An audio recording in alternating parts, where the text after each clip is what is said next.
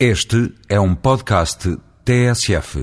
A Assembleia da República discute uma lei de enquadramento das ordens profissionais.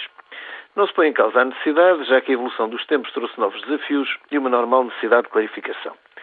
De um contexto mais tradicional de reguladoras liberais, tem-se evoluído para reguladoras profissionais à medida que novas profissões em que o exercício liberal não tem qualquer expressão vão tendo ordem.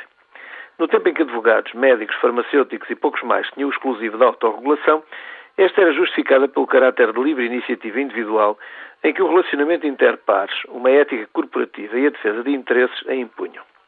Com o tempo, o exercício liberal foi se tornando residual, podendo hoje dizer-se que são os advogados a última profissão em que a atividade não assalariada ainda parece predominar.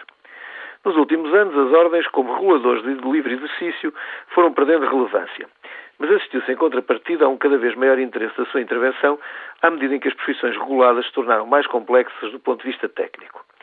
Formas de organização social neoliberais ainda tentaram pôr em causa a sua legitimidade em homenagem a uma conceptualização teórica da absoluta liberdade de exercício e a uma heterorregulação exclusiva pelos mecanismos de mercado. Na União Europeia assistiu-se há cerca de cinco anos a uma tentativa de acabar com as profissões dotadas de diretiva especial, profissões reguladas, todas integradas no sistema geral para efeitos de livre circulação. O tempo demonstrou tal ser impossível, recomendando uma diretiva setorial específica que se mantém hoje plenamente em vigor. Tal diretiva parte do pressuposto implícito que certas profissões, pela complexidade de conhecimentos e gestos inerentes ao seu exercício, devem ser tratadas como particulares, tendo mecanismos próprios e diferenciados de regulação.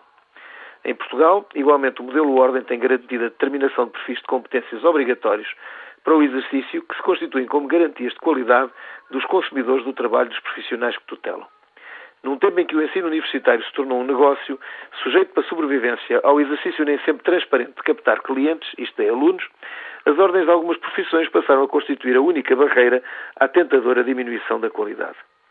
Em profissões em que tal não se torna premente, como é o caso da medicina, as ordens asseguram o controle da formação especializada e das boas práticas ao longo de todo o trajeto profissional.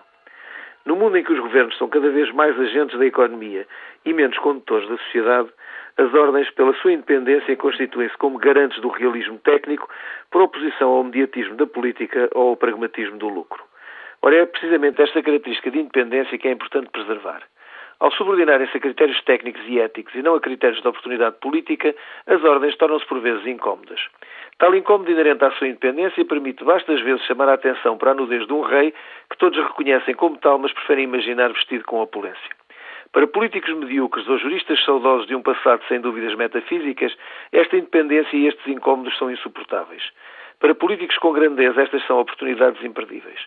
Para quem tem da política a noção de se tratar da condução da sociedade e não um mero espetáculo ou entretenimento diário em horário nobre, a liberdade e independência das ordens profissionais e das profissões que representam são insubstituíveis.